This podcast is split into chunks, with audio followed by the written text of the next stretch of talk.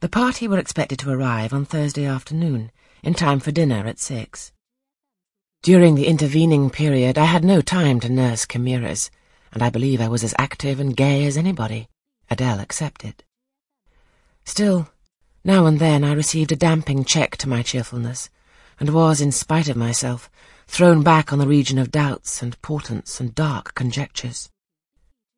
This was when I chanced to see the third-story staircase door, which of late had always been kept locked, open slowly, and give passage to the form of Grace Poole, in prim cap, white apron, and handkerchief.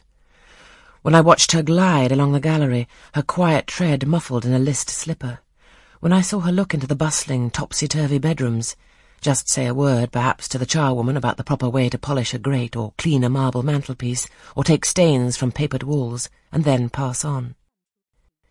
She would thus descend to the kitchen once a day, eat her dinner, smoke a moderate pipe on the hearth, and go back, carrying her pot of porter with her for her private solace in her own gloomy upper haunt. Only one hour in the twenty-four did she pass with her fellow servants below. All the rest of her time was spent in some low-ceiled, oaken chamber of the third story. There she sat and sewed, as companionless as a prisoner in his dungeon.